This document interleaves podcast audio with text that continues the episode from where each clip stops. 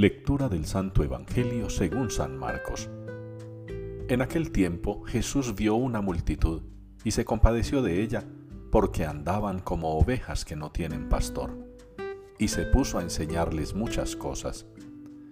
Cuando se hizo tarde, se acercaron sus discípulos a decirle, Estamos en despoblado y ya es muy tarde.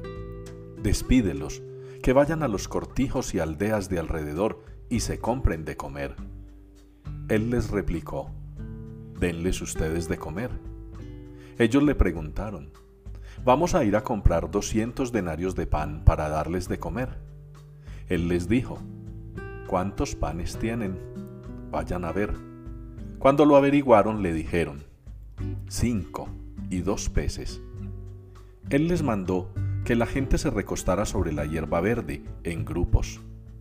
Ellos se acomodaron por grupos de cien y de cincuenta, y tomando los cinco panes y los dos peces, alzando la mirada al cielo, pronunció la bendición, partió los panes y se los iba dando a los discípulos para que se los sirvieran. Y repartió entre todos los dos peces. Comieron todos y se saciaron, y recogieron las sobras, doce cestos de pan y de peces los que comieron eran cinco mil hombres. Palabra del Señor. Se postrarán ante ti, Señor, todos los pueblos de la tierra. Es la respuesta que se nos ofrece hoy en la liturgia para el Salmo 72.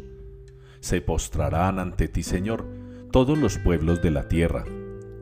Y es una experiencia muy bonita poder postrarse delante del Señor saber que conocimos a Dios, que Dios se ha hecho hombre y que ha entrado en nuestra vida para que nosotros podamos también entrar en la de Él, que ha venido a nuestra carne mortal para ofrecernos la oportunidad de ser inmortales en el reino eterno.